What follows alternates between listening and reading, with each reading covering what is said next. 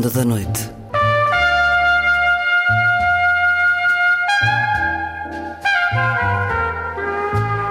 Com Luís Caetano.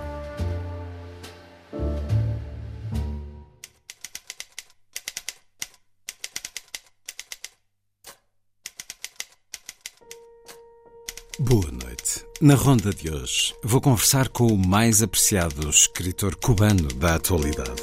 Leonardo Padura tem novo livro, Pessoas Decentes, o décimo romance com o detetive e bibliófilo Mário Conde, a olhar os tempos, o de 1910, a quando a passagem do cometa Halley, e o de 2016, com a passagem por Cuba de Obama, os Rolling Stones e até das Kardashians. Um romance a olhar uma ilha com tanto de bom, de vida, de cor, espartilhada por dentro pela mediocridade e censura do poder político e por fora com um anacrónico embargo que os Estados Unidos aplicaram há muito, num tempo de outras guerras. Leonardo Padura, em entrevista, já a seguir. Também na ronda de hoje, Rita Ferro e o seu brevíssimo Dicionário dos Snobs. É um retrato social e um estatuto que pretende essencialmente ser reconhecido pelos pares e ser invejado ou desprezado pelos restantes. A viagem é um mundo de referências, tradições, hábitos e características guiados por Rita Ferro. Na Vida Breve, a poesia de Jorge Sousa Braga, Durante o Sono. Poema para escutar na voz do autor. Vai ser assim a ronda.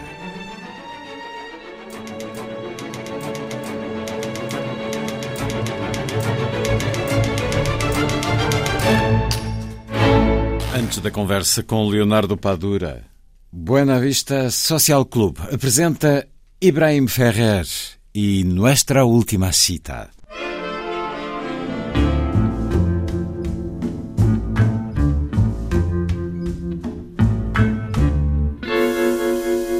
Vete por favor.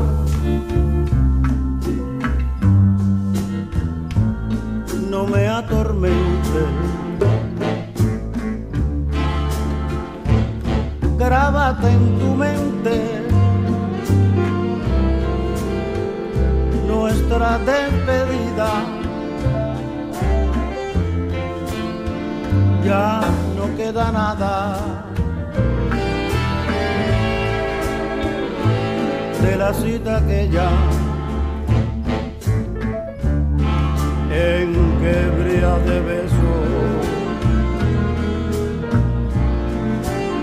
me lo diste todo.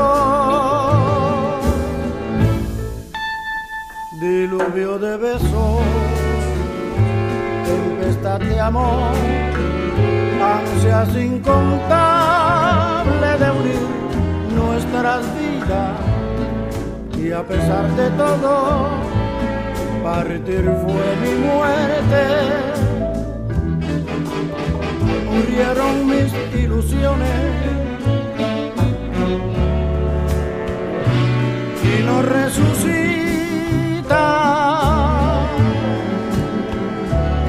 Si no vuelve aquella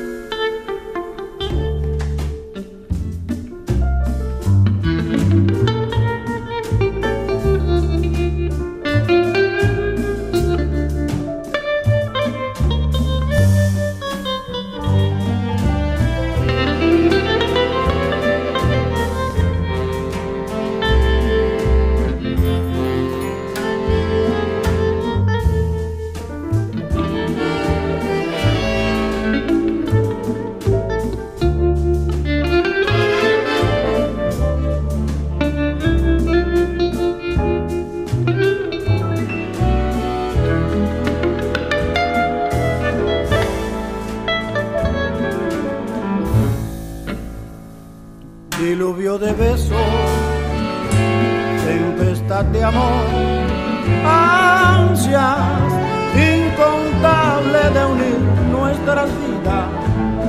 Y a pesar de todo, partir fue mi muerte. Murieron mis ilusiones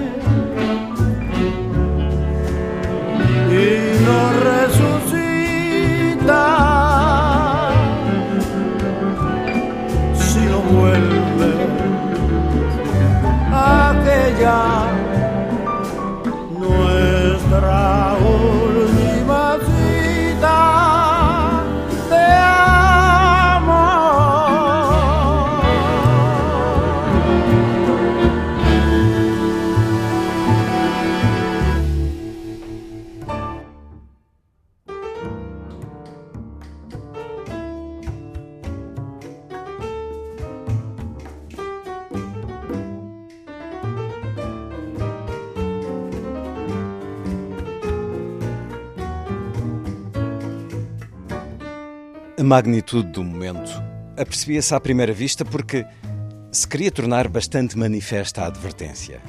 Aqui estamos. As ruas de Havana pareciam um desfile carnavalesco de disfarces da polícia. Carros patrulha, carrinhas, motos de agentes de trânsito e muitos elementos fardados. A pé, de diversas forças e cores de uniformes.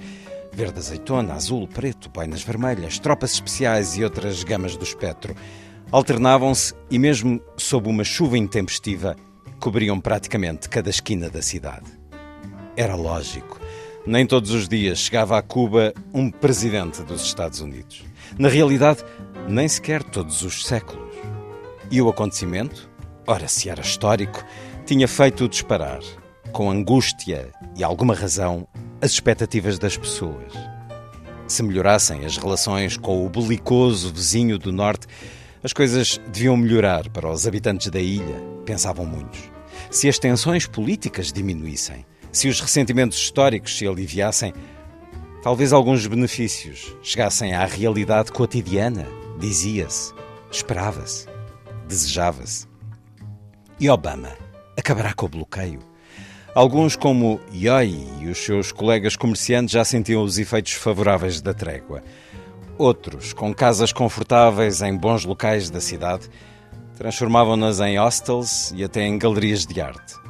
Os donos de carros clássicos usavam-nos como táxis exclusivos, enquanto se multiplicavam aqueles que traficavam charutos cubanos que todos os norte-americanos, mesmo os não fumadores, desejavam queimar um dia.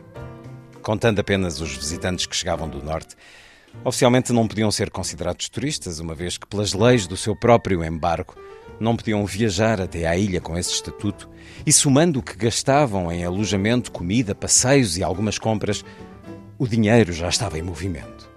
E talvez Obama, na sua passagem pela ilha, aprofundasse essa aproximação como muita gente esperava.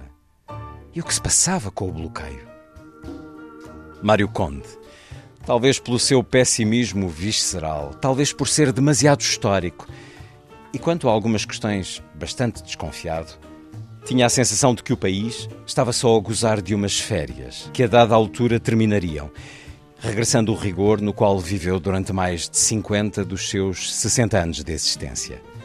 A realidade e a experiência ensinavam-lhe que os acordos com os inquilinos do andar de cima sempre foram traumáticos e contextualizar a questão.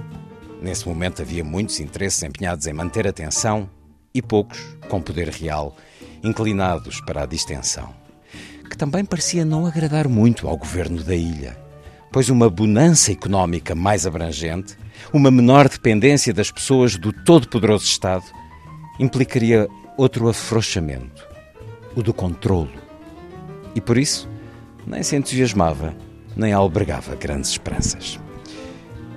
E é um excerto do mais recente romance de Leonardo Padura, Pessoas Decentes, a chancela Porta Editora, com a tradução de Helena Pita. Aqui o tenho para o escritor ver a edição portuguesa pela primeira vez, nesta conversa com a Antena 2. É uma entre muitas, Leonardo Padura.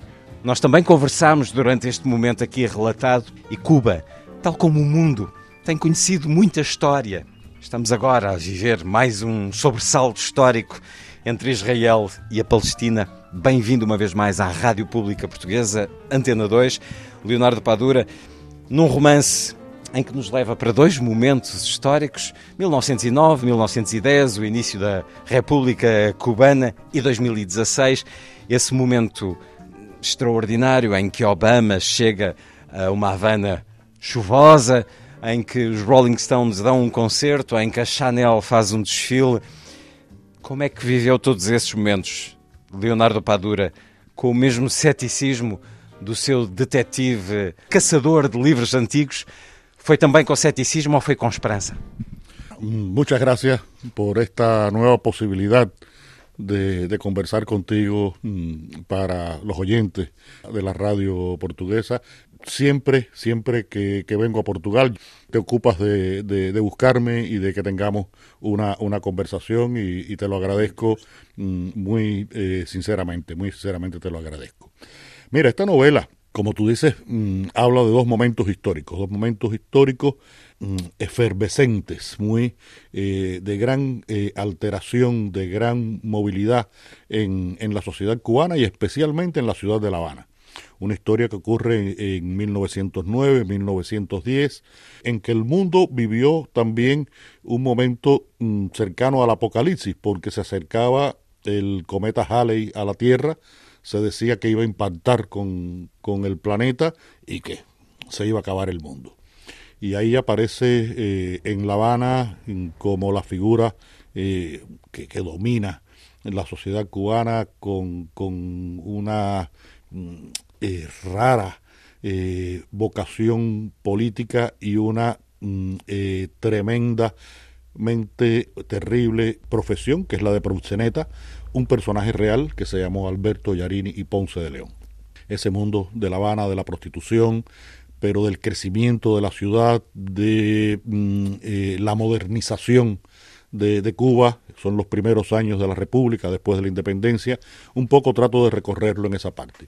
Y por otra, este momento del cual tú has leído un fragmento, 2016, mmm, Obama está por llegar a La Habana, van a venir Rolling Stone, va a venir Chanel, como tú dices, eh, por La Habana pasaba todo el mundo. Esto pasaron las Kardashian, hasta las Kardashian pasaron por La Habana. Y Rápido y Furioso, eh, Fast and Furious, fue a filmar a, a, Cuba una de sus, de sus películas.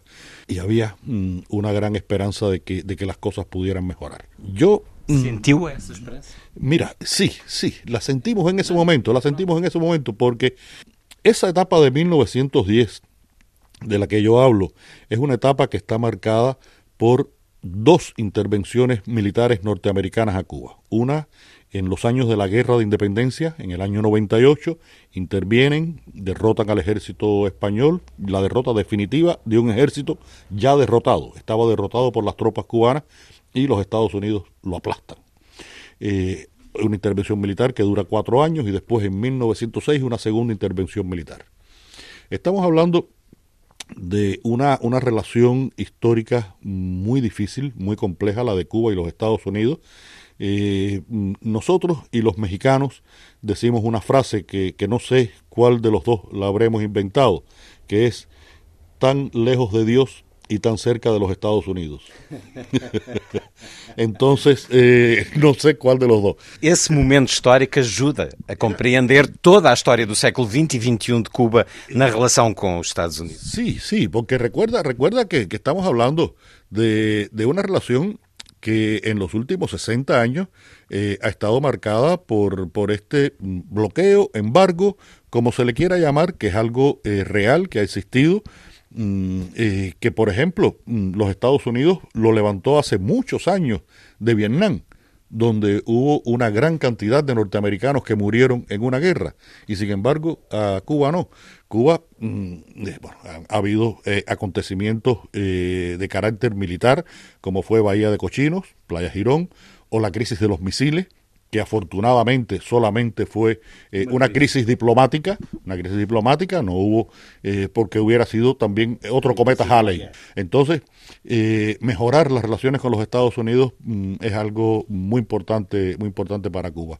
Lo que ocurrió Tú lo sabes, la historia eh, está, está escrita. Hubo ese momento de cercanía, pero unos meses después se hacen las elecciones, se efectúan las elecciones en los Estados Unidos, gana Donald Trump y Donald Trump revierte todas las políticas de Obama, todas, incluida la que Obama había seguido con respecto a Cuba.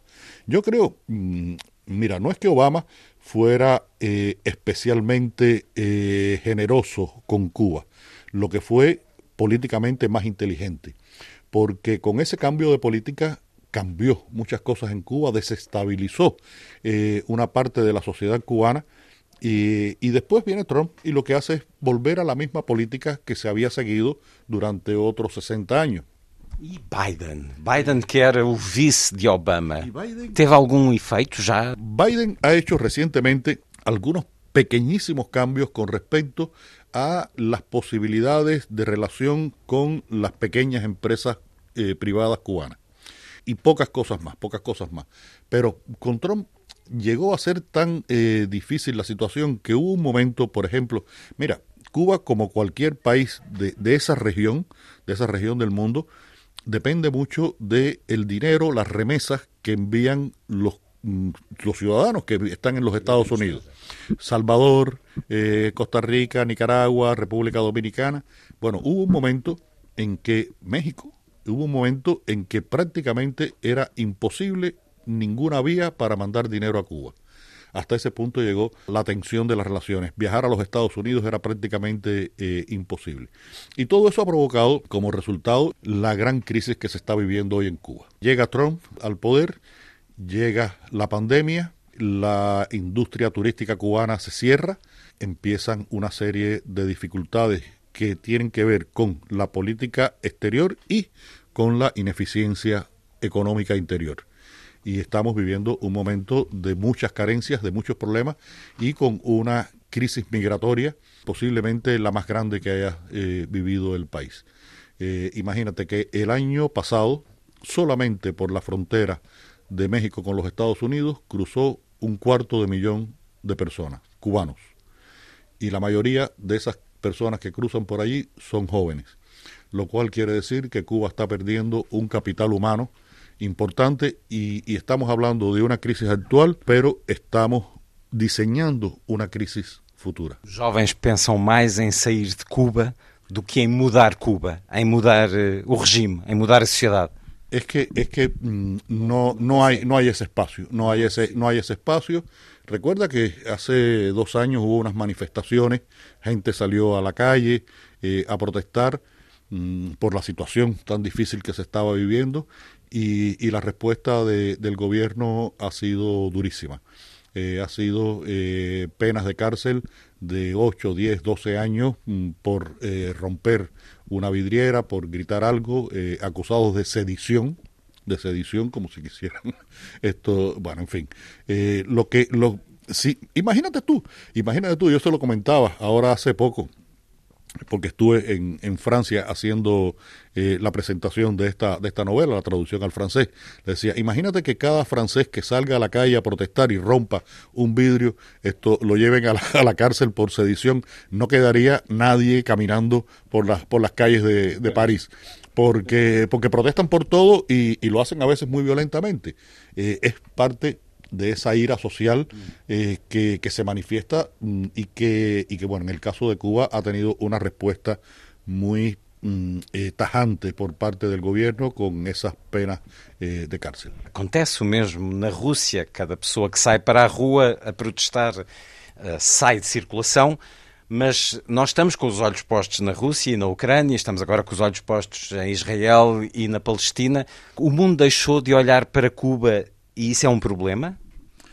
Mira, estamos, por ejemplo, la, la pandemia demostró hasta qué punto se, un viejo refrán que dice que eh, mariposa aletea en Japón y en Portugal hay una tormenta. Eh, así, el mundo está cada vez más conectado, depende más de, la, de las relaciones mm, económicas, políticas, sociales, eh, de todo tipo, de todo tipo. Y, y se está viviendo ahora mismo un momento de crisis, de crisis máxima. Pero, pero a veces uno, uno se pregunta eh, si, si estas crisis no benefician a determinados sectores un poco mm, oscuros.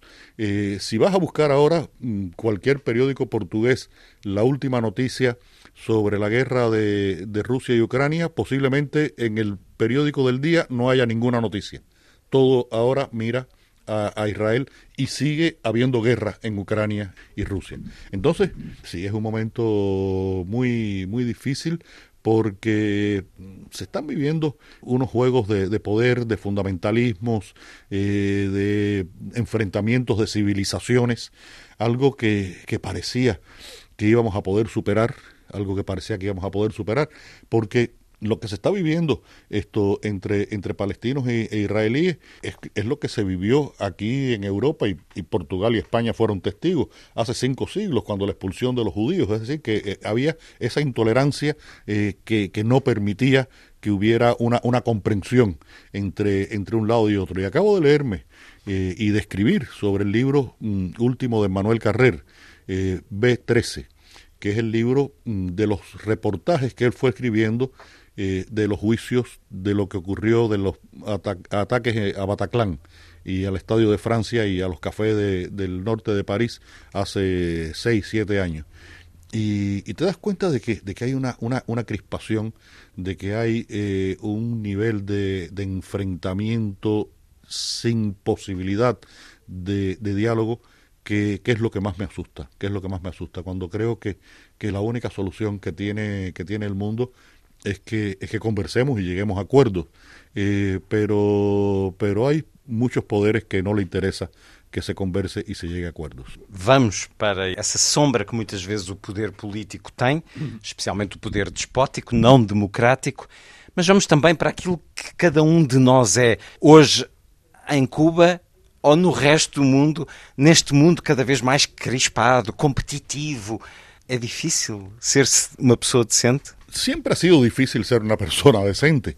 Lo que ocurre es que, que hay momentos históricos en que, en que es más difícil. Porque mm, ahora mismo incluso eh, hay muchas personas decentes que piensan algo, están convencidas de lo que piensan, mm, eh, que tienen una verdad en las manos y tienen temor a decirlo porque pueden ser cancelados, pueden ser condenados eh, por mm, las esferas públicas eh, a través de las redes sociales y de todas estas cosas que, que, han surgido en los últimos años. Entonces eso, eso limita. Pero yo creo que, que hay que tener una, una interés moral con respecto a principios básicos. En varios de mis libros yo le he hablado y creo que lo, lo decía también a partir de personas decentes. Si, si el mundo se rigiera por un código tan elemental como los diez mandamientos que recibió Moisés en el monte Sinaí. No matarás, no robarás, no envidiarás a la mujer del prójimo, no mentirás. El mundo sería mucho mejor. El mundo sería mucho mejor. Y, eso, y ese código existe hace 30 siglos. E está disponível para todos nós. É um romance onde Leonardo Padura mata que se farta, muito mais crimes e mortes do que é habitual, onde temos um homem execrável, um grande inquisidor da cultura, como este Reinaldo Quevedo, conhece alguém assim, este censor de artistas, gostou de o matar, de o matar particularmente da forma como o fez, tirando-lhe a vida, mas tirando-lhe também sí. mais qualquer coisa? La historia del, del presente se desarrolla en el contexto del que ya hemos hablado, pero mmm, hay un crimen que es el de un viejo represor cultural mm, de ese periodo terrible que fue los años 70 eh, de la cultura cubana. Es un hombre mm, absolutamente abominable, eh, un personaje absolutamente pervertido, cruel, eh, maligno, y, yo mm, le pongo eh, varios acentos a, al, al, carácter y, a la catadura moral de este, de este personaje, porque es la manera que, que tengo de, de, decir que estos tipos realmente muchas veces dicen que, que obedecen a una, a una política, pero mmm, en realidad eh, hacen esa obediencia sintiendo un disfrute, disfrutan haciéndolo. Un placer, un placer. Entonces, mm, ese, ese crimen que, que, ocurre, no podemos decir quién es el que, el que lo mata, pero bueno, me sirve para poder entrar en la personalidad de, de, estos, mm, de este tipo de, de, de personajes. Quevedo no es un personaje real, Quevedo es la suma de varios, de varios personajes, de varios personajes, es la, la, la representación de este, de este represor cultural. Mm, eh, esa represión en Cuba en los años 70, que fue para artistas, eh, profesores, estudiantes, eh, podía tener cualquier motivo, podía ser de motivos políticos, de motivos religiosos, si tenías creencias religiosas, de motivos sexuales, si eras homosexual, en fin. Eh, y, y fue... marcas? A cultura cubana ficou alterada por eso? Por supuesto, por supuesto. Yo creo que hay una, una generación, por ejemplo, de escritores que nunca se recuperó de esa experiencia. Lo más doloroso es que en esos años mueren marginados y en ostracismo dos de los grandes escritores cubanos, que son José Lezama Lima, el autor de la novela Paradiso, y Virgilio Piñera, el creador del teatro moderno cubano. Los dos mueren en el año 76 y 78 completamente marginados, no se volvió a hablar de ellos, no se volvió a publicar sus libros, hasta varios años después que empezó a haber un cambio en la forma de esa política, aunque no en la esencia. Siempre ha habido ese control, esa, esa intención de control de la, de la cultura por parte de las instituciones eh, que, que, pueden hacer cultura en Cuba, porque eh, las editoriales eh, pertenecen al Estado, las empresas de cine, los teatros, y últimamente se han abierto pequeños espacios eh, alternativos, pequeños espacios alternativos, pero mmm, la gran industria cultural sigue estando en manos de, del Estado. Entonces, lo que traté de, de, decir es, con este asesinato de, de Quevedo y, y, toda la investigación, es cómo esos métodos eh, que fueron que fueron tan terribles siempre hay la posibilidad de que regresen. Y da mucho miedo esa esa posibilidad latente de que puedan regresar. Quando pensou este livro e pensou estes dois momentos históricos sabia onde é que os, as duas linhas paralelas se iam cruzar? Sí sí sí. Esas dos líneas son las dos historias mmm, a ver La historia de, del 2016 cuenta eh, este contexto de Obama y los Rolling Stones, el asesinato de Quevedo y después de el que uno que, estuvo relacionado incluso familiarmente con él, que era su socio en determinados negocios turbios, que también eh, aparece muerto.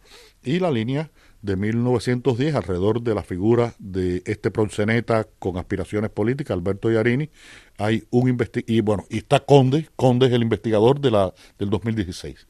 En la de eh, 1910 hay un teniente de la policía que es de alguna manera un alter ego posible de, de Conde, que investiga el asesinato de dos prostitutas. Eh, este mundo de la prostitución, que siempre ha sido tan terrible, pero que en La Habana en aquellos momentos fue un negocio floreciente después de todos los años de la guerra. Y esas dos líneas mmm, van paralelas, paralelas, paralelas, paralelas, hasta eh, ese punto donde siempre se unen las paralelas, que es el infinito. y el infinito de esta novela es La Habana y Mario Conde. Esta es una novela muy de La Habana, muy de La Habana, y es una novela en la que la visión de Conde, su, su manera de entender el mundo es muy importante porque esa historia del pasado, el lector, y no descubro nada grave para los lectores, el lector va a saber que esa historia está escrita por Mario Conde. Es decir, que Mario Conde es el punto de encuentro de las dos historias. Portanto, a cada novo livro ele vai conquistando mais espaço, vai escrevendo uma maior parte. As pessoas sentes é o apelo que aqui se faz, mas dá-lhe uma satisfação a si, enquanto autor, fazer justiça na história? Yo creo que sí, yo creo que sí. Mira, como sabemos todos, la verdad es relativa. Podemos tener dos verdades sobre un, un mismo asunto. Y, y, tal vez de la discusión de esas dos verdades salga una tercera verdad más verdadera. Lo que sí es absoluto es la mentira. Verdad relativa, mentira absoluta. En mis novelas no hay ninguna mentira sobre Cuba. Todo lo que yo digo es verdad. Puede haber otras verdades. No, lo, no, no, no me niego a, aceptarlo. Pero, pero me da mucha satisfacción de alguna manera poder hacer una, una crónica posible de lo que ha sido la vida cubana de estos años a través de estas novelas, a través del personaje de Conde. Por eso he recurrido varias veces al personaje de Conde. Esta novela yo podía haberla escrito con un teniente que se llama Arturo Saborit en, en, los años 1910 y cualquier otro personaje en el presente. Pero ese, esa mm, manera que tiene Conde, que, me ha permitido, esta ya es la décima novela con Conde, que me ha permitido ir mirando la realidad cubana de todos estos años, me genera una gran satisfacción. Y debo decirte que para mí es muy casi un motivo de, orgullo eh, saber que, que, los libros mm, se distribuyen en, en, otros ámbitos culturales. Tal vez en el caso mm, portugués hay una afinidad tan, tan fuerte que, que no se, que, que, no sería de los más notables, pero que uno de los libros salga publicado en esloveno o salga publicado esto en, en serbio, eh, eso me crea, me crea una, una gran satisfacción. Ya yo sé que aquí en Portugal, mm, hace ya muchos años, tengo editorial, he ido mm, creando un grupo de, de lectores que, que son fieles y eso también me, me, me, provoca una, uma grande alegria. Se Mário Conde entrasse neste lugar onde estamos, estamos num bar do Hotel Literário de Óbidos, com livros até ao teto, estão aqui alguns milhares de livros, mas é um bar. O que é que faria Mário Conde entrando aqui, Leonardo Padura? Mira, eh, desde que llegué y vi el, escenario que, que hemos tenido, bueno, este festival se celebra aquí en esta ciudad, ya se sabe, y este lugar es parte de, de, los, de los espacios. Está lleno de libros desde, desde aquí donde estamos hasta el techo. Mm, es una, una maravilla, una maravilla. Yo, yo creo que eh, el, libro es una de las grandes necesidades que tiene, que tiene el ser humano. La lectura no, nos enriquece, nos permite viajar.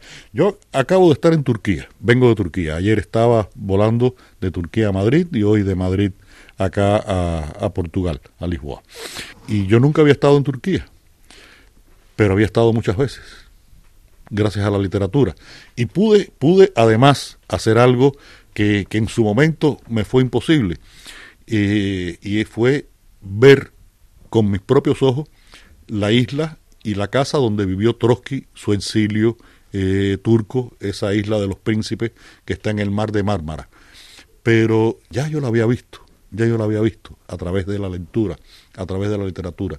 Creo que eh, esto es un tesoro, esto es un tesoro que a veces mmm, no se valora lo, suficiente, a veces incluso mmm, hay instituciones que, trabajan muy fuerte para promover la, literatura, la lectura, la cultura, pero, pero que falta, y, lo dije en el encuentro este que participamos en Estambul, creo que en el mundo iberoamericano, y incluyo a Portugal y a Brasil en este, en este caso, faltan mm, eh, políticas culturales más agresivas por parte de los gobiernos, por parte de los estados porque no solamente es que una editorial trabaje la posibilidad de, promover a un lector o una institución, esto como el Cervantes o como el Camões, eh, puedan hacer esto, o acá, por ejemplo, la Fundación Saramago, con la que tengo eh, tanta relación. Yo creo que, que hace falta políticas eh, de gobierno, políticas de gobierno, y los escritores iberoamericanos en general mmm, somos bastante poco conocidos fuera de nuestro ámbito fuera de nuestro ámbito. Ese mundo de, de Eslovenia que te decía o de, o de Serbia, eh, creo que tenemos que conquistarlo, porque si lo conquistaron los nórdicos, eh, por ejemplo, con la novela policíaca nórdica, eh, eso fue también porque hubo una política de Estado, una política de Estado que fomentó becas para traductores, eh, promovió eh, a sus escritores, eh, para un escritor portugués hay esa posibilidad, es muy difícil para un escritor cubano no existe. Entonces, mm, estamos luchando eh, en un espacio bastante complicado, pero que, que, sería tan necesario que existiera, porque, porque esto es de las mejores cosas que ha logrado hacer el hombre. E nós continuamos a viajar consigo também até Havana, a ir a Havana, mesmo sem nunca lá ter posto os pés, como é o meu caso, mas conheço já muito, muitos recantos. Leonardo Padura, uma conversa no fólio de óbitos, num espaço cheio de livros, com esse apelo de que se apoie os livros, se apoie a cultura, para que não haja retrocessos como esse que aconteceu em Cuba, quando um homem que nunca deve ter lido um livro na vida se tornou presidente dos Estados Unidos da América. Leonardo Padura, pessoas decentes, muito obrigado por ter estado uma vez mais na Antena 2. Muchas gracias a ti, muchas gracias.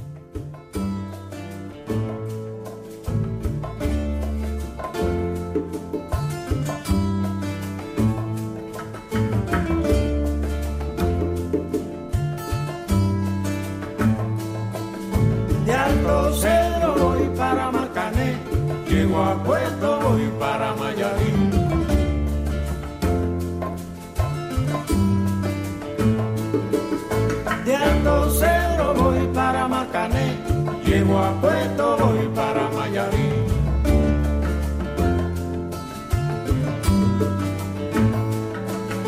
De Alto Cedro voy para Marcané, llego a Puerto voy para Mayarín.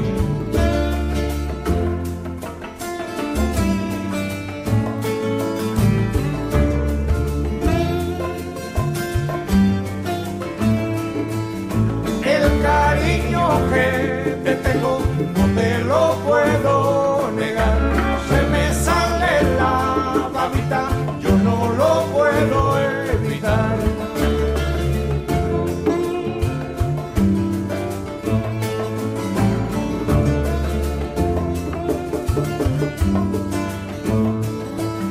Cuando Juanita y Chan Chan en el mar servían arena,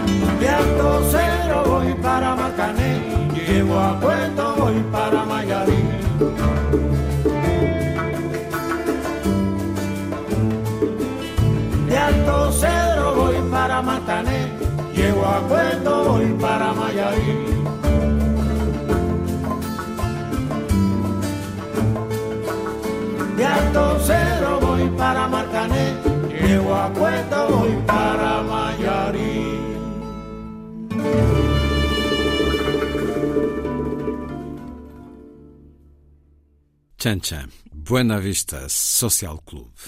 A seguir, a poesia na noite da rádio.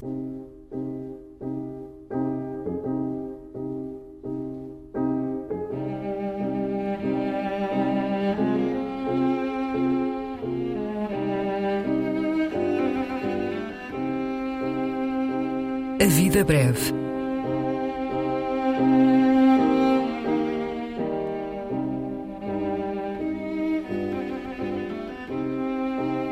Poesia por quem a escreve.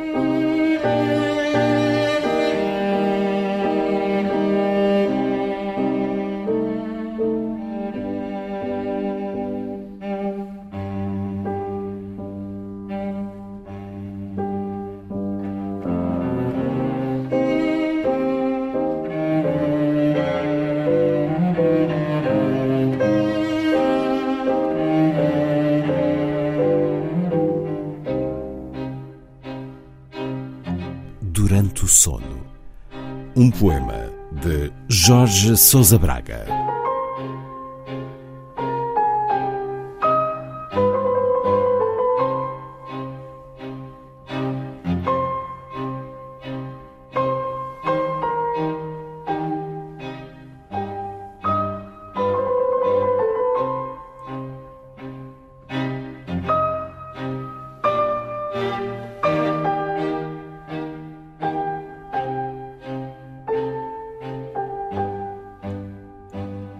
Durante o sono, retiraram-me uma costela. Ficou-me no peito um vazio que não consigo preencher. Custa-me a respirar. Eu quero de volta a minha costela. Quero de volta todas as costelas. Quero de volta ao paraíso. Quero de volta ao silêncio remorejante.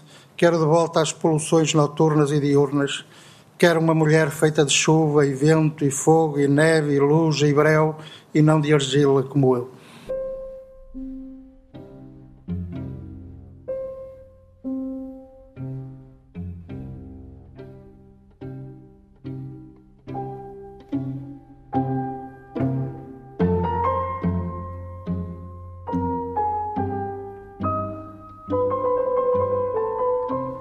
Vida Breve, um programa de Luís Caetano.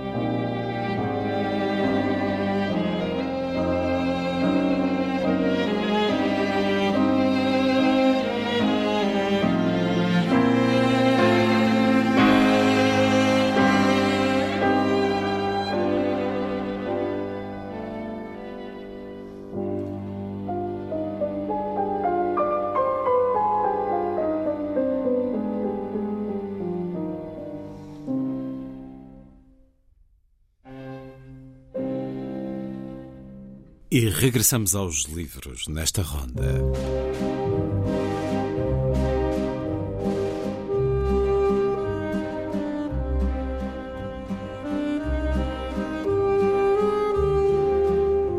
Última edição. Um programa de Luís Caetano.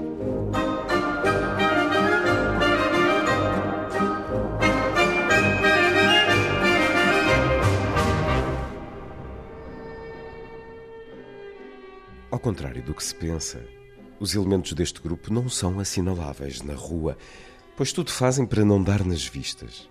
E mesmo em festas, misturados com outros grupos sociais, preferem passar despercebidos. São, em regra, esquivos, fugindo das luzes dos fotógrafos e de todo e qualquer protagonismo. E não é fácil entrevistá-los, fotografá-los ou sequer abordá-los. Pertencem ao privado mais restrito e é nele que desejam permanecer. Terão aspectos menos edificantes, como o sentimento de excelência que os próprios nem sempre consciencializam e se traduz numa altivez mais sentida do que manifesta. Algum desinteresse cultural, mais nas senhoras do que nos cavalheiros, por não encararem a cultura como uma prioridade tão importante nas suas vidas como o cumprimento da sua cartilha social. Um certo racismo passivo, sem hostilidade nem crueldade, mas com demarcação evidente que coabita impenitentemente com o seu catolicismo ortodoxo. Apresentam, por outro lado, condutas estimáveis, entre as quais a preocupação social e cristã para com os mais desfavorecidos, organizando-se efetivamente para apoiá-los e multiplicando as ajudas que estão ao seu alcance, aliados preferencialmente à Igreja Católica, com as mesmas exceções de falsidade observadas em quaisquer outros agentes ou práticas de benemerência. O apuramento da estética do gosto, do aprumo, da delicadeza, do asseio nas suas casas e no seu vestuário, da boa educação, da descrição e sobriedade, da ausência de assinte sobre os seus bens, de uma surpreendente humildade, do trato cortês para com os empregados, das boas contas e ainda de certas qualidades de caráter e certos códigos de honra que sobreviveram a todas as exceções, degradações, degenerações, contradições. Sim, é verdade. Há e sempre houve filhos-família deste grupo que, infringindo todos os cânones, abusam dos privilégios, trazendo ao meio má reputação, comportando-se com rudeza e basófia e deslustrando a herança do seu nome, títulos ou educação. Mas não em número suficiente para desacreditar toda uma estirpe apreciável em muitos aspectos. E é um certo da introdução ao brevíssimo dicionário dos snobs, que nos restringe geograficamente, em subtítulo, Lisboa, Cascais e muito mais. Sei que a autora não pensa verdadeiramente neste muito mais, é na realidade pouco mais, porque, como nos diz aqui, tudo isto vem na origem da família real e de Dom Carlos se espraiar entre Lisboa e Cascais. Um livro com ilustrações de Sérgio Condesso e a edição Dom Quixote. E é um gosto voltarmos a conversar, Rita Ferro. Bem-vinda uma vez mais à Antena 2. Tanto tempo, Luís Caetano, tanto tempo. Foi uma surpresa encontrar-te aqui. Aqui na terra dos dinossauros. É verdade, na Lourinhã. Quase tão extintos como, uh, se calhar, alguns snobs ou algumas famílias que aqui encontramos. Estamos na Lourinhã. Vamos começar uma conversa sobre snobs com uma citação francesa. É um honnête divertissement. Este livro foi um, um divertimento honesto, aquele a que se entregou Rita Ferro. Uma boa síntese, acho que encontraste uma frase. Foi realmente foi uma, uma diversão e honesta, porque não minto ao longo de todo o livro. E eu estou satisfeita com ele, embora seja um livro difícil de ser acolhido uh, com bons olhos para quem, para os críticos desta, deste desta família humana dos snobs, não é? Teve ecos desse desagrado. Uh, sim, sim, sim, sim. Às vezes, quando estou a apresentar, vai sempre alguém dizer, ou então vejo nos comentários, ainda uma vez, esta senhora devia ser morta, porque está a propagar os princípios fascistas. Eu pensei, oh meu Deus, que confusão. Ah, portanto, as más reações não são do grupo, são não, de... Não, do grupo... Dos antagonistas do, do grupo. grupo. Eu tinha medo que houvesse más reações. Uh, mas não, não só se divertem a rever a sua cartilha, os seus códigos, como ainda me telefonam a dizer falta isto, falta aquilo, não te esqueças de pôr aquilo, não sei o quê. Ele já vai, creio que para a quinta edição. Vai para a quinta edição. E é, é, é possível que vá acrescentando alguma sim, coisa? Sim, esta já é acrescentada. Esta quinta vai ser revista e acrescentada. Substancialmente? Uh, não muito, mas o suficiente para fazer um, uma revisão profunda, quer dizer, para, para haver toda uma repaginação. Porque nós temos aqui esta forma de dicionário, dar, por exemplo, aqui, começando na letra A, senhora. A senhora. Expressão usada pelo marido ou amigos quando referem a dona da casa a empregados. Exemplo: a senhora já chegou, por vezes não chegou e já não volta. Esta é a ironia que atravessa muito deste livro também. Vamos para mais uma entrada na letra A, andar de táxi. Os cavalheiros entram primeiro para verificar se o habitáculo do carro estará decente para acolher a senhora. Uns dão instruções ao motorista e deixam a senhora de fora. Anti-snob, na página ao lado. Diálogo verídico entre Rossini, o compositor das mil óperas e o mais prestigiado da sua época, e um seu anfitrião, Mestre, como devemos tratá-lo? Por vossa graça, vossa senhoria, vossa mercê, vossa excelência? A resposta do músico pode tratar-me por coelhinho. Da mesma forma, o chefe da claque do Teatro La Scala de Milão cumprimentou assim Toscanini. Boa noite, comendador. A resposta do músico. O quê? Não lhe basta maestro? Ainda mais este apresentações. Um, se sente que deve apresentar uma pessoa à outra, diga corretamente os seus nomes. Se os não sabe, o melhor de tudo é sorrir dizendo apresentem-se. É sempre a pessoa menos importante a ser apresentada à mais importante. Tem que ser rápida a avaliar. Uh, não sendo snob, já passei por esta situação muitas vezes, com má memória para nomes. Rita Ferro, como é que foi preparar este livro, estas entradas que vão desta variedade podem passar pela geografia, pelos nomes de família, mas muito pelas situações, pela vivência cotidiana. Pelo padrão de comportamentos, pelos lugares, sobretudo. Tem expressão em, em, em, toda a vida deles, não é? Da maneira como tratam os empregados, como tratam os filhos, como tratam a mãe, o pai, os avós. Tudo isto tem uma, uma um preceito uh, que é, digamos, igual para todo o grupo.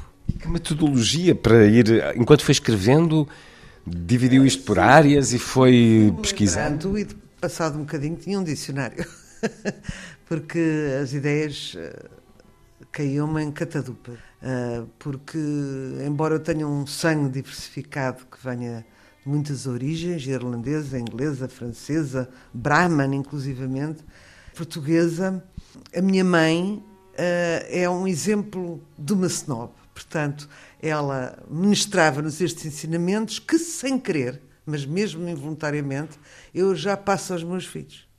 E, portanto, vem mais uma geração. Há uns que já se recusam a fazer uh, a esta ditadura, digamos assim, uh, mas a maioria continua a obedecer estas regras que têm uma, uma finalidade, que é serem reconhecidos pelos pares.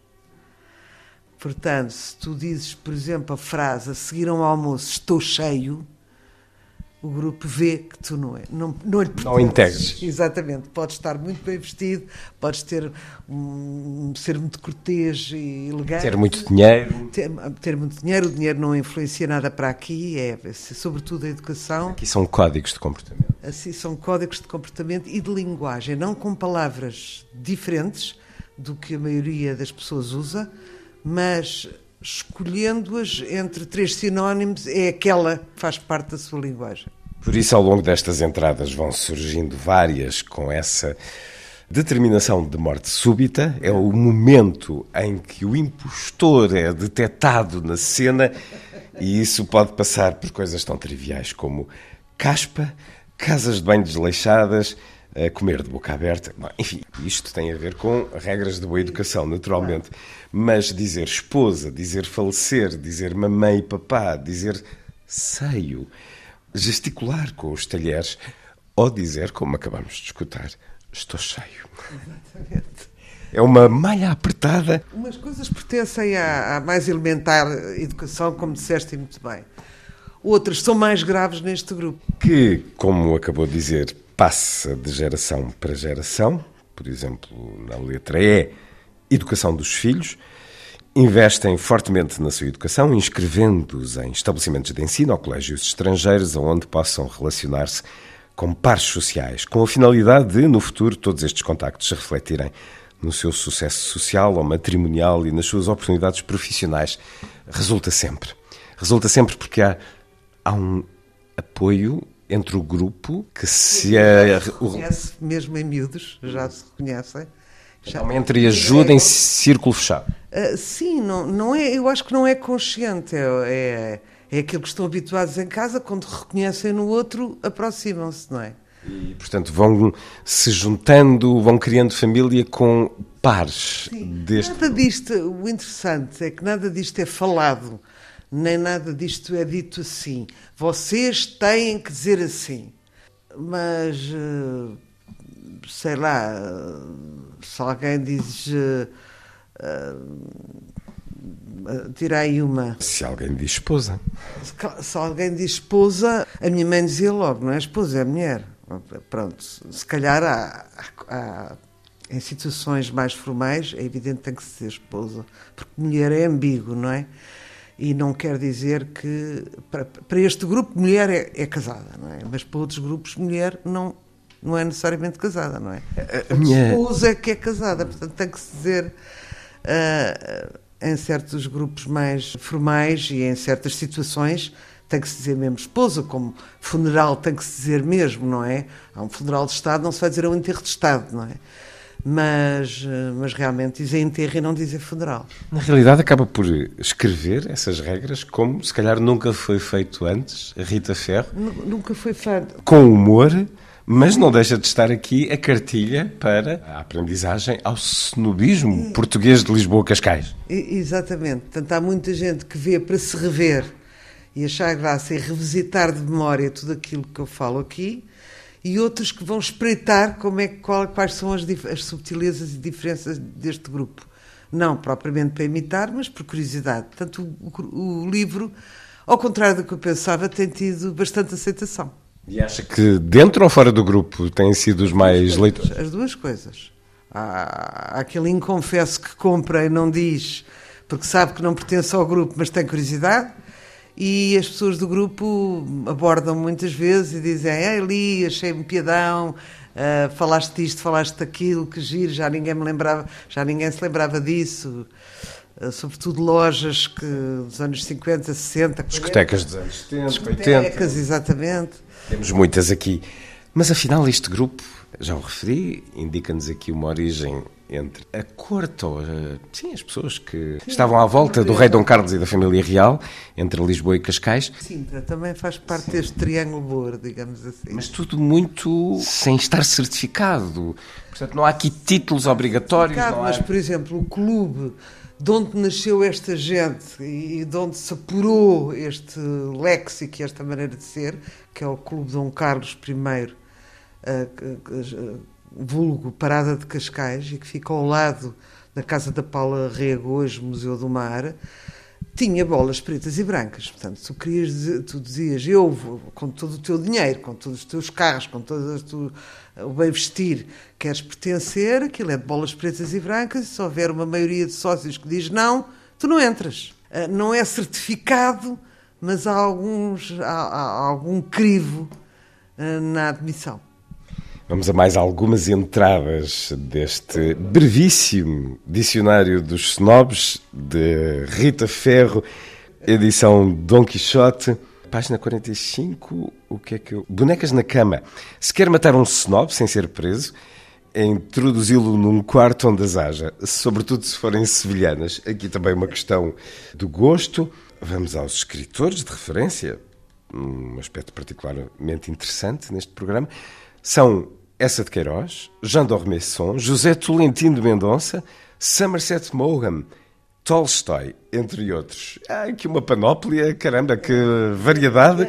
A é muito lida pelo, pelos cavalheiros, as biografias de Churchill. Há assim uns. Sim. Brinquei, claro, porque isto não se pode adaptar a todos, porque uns leem umas coisas, outros leem outras. Estes são muito comuns. Diz na entrada que não há uma preocupação expansiva com a cultura. Não, não são particularmente cultos. Diz até que os cavalheiros o são mais do que as senhoras. Ah, sim, são muito mais. As senhoras estão mais eh, obcecadas em realmente em cumprir a regra toda não falam nisso, hum. mas... mas essa separação padronizada, à semelhança uh, de outro, outra sociedade, o homem... Se eu vou ler como observadora, que já provei alguma coisa, eu acho que os homens são mais cultos que as senhoras neste grupo específico. Pode ser que isto venha a mudar. Porque elas estão mais de, dedicadas às causas. Exatamente, às causas, à maternidade, às empregadas, a tudo, tudo isso. É um meio particularmente patriarcal Uh, não, eu acho que nós somos matriarcais, mesmo em, em casa, quem manda é a mulher, eu acho. Uh, isso em muitas casas. Sim, por isso é que eu digo, é, que em Portugal é muito. Uh, mas uh, não, não há esse. Eu acho que esse problema patriarcal não, não, não, não se põe aqui nestas questões. Há, há uma, um respeito absoluto pela mãe a mãe é uma figura à prova de bola, quer dizer, é impensável um miúdo responder mal a uma mãe ou uma avó ou um avô sem ser imediata e severamente repreendido. Portanto, há uma proteção, o que não quer dizer que estes, os mesmos que protegem as senhoras, digamos assim, os maridos, não as enganem, por exemplo. Portanto, há estas contradições. De qualquer maneira, é bonito porque há um respeito e há uma defesa da dignidade da senhora de, com quem estão casados, que no fundo é a sua senhora. Portanto, de alguma maneira também não querem, eh, também se, se lhes faltarem o respeito a elas, também estão a faltar o respeito a eles indiretamente. Não, é? não querendo dizer que não as enganem.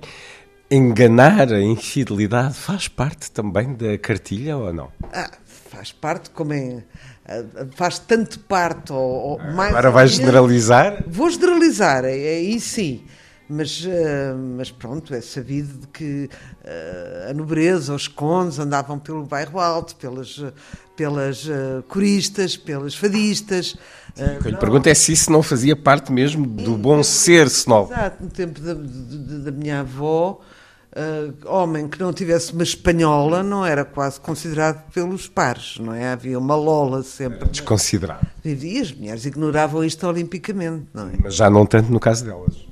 Ah, não, isso não, isso não. Isso foi já mais tarde, com os anos 60, 70, ah, com a emancipação, com a pílula, com a Revolução Industrial, as coisas mudaram um bocado ah, nesse aspecto e agora eu acho que enganam tanto de um lado como do outro. Está, está equiparado. Brevíssimo Dicionário dos Snobs. Livro de Rita Ferra, edição Don Quixote, uma conversa para continuar e concluir no próximo programa da última edição.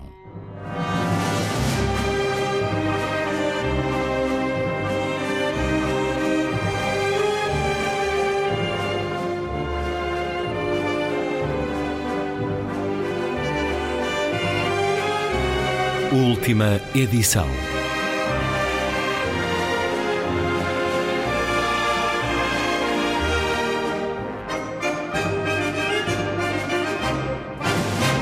Está feita a ronda. Assim, obrigado por estar com a rádio. Boa noite.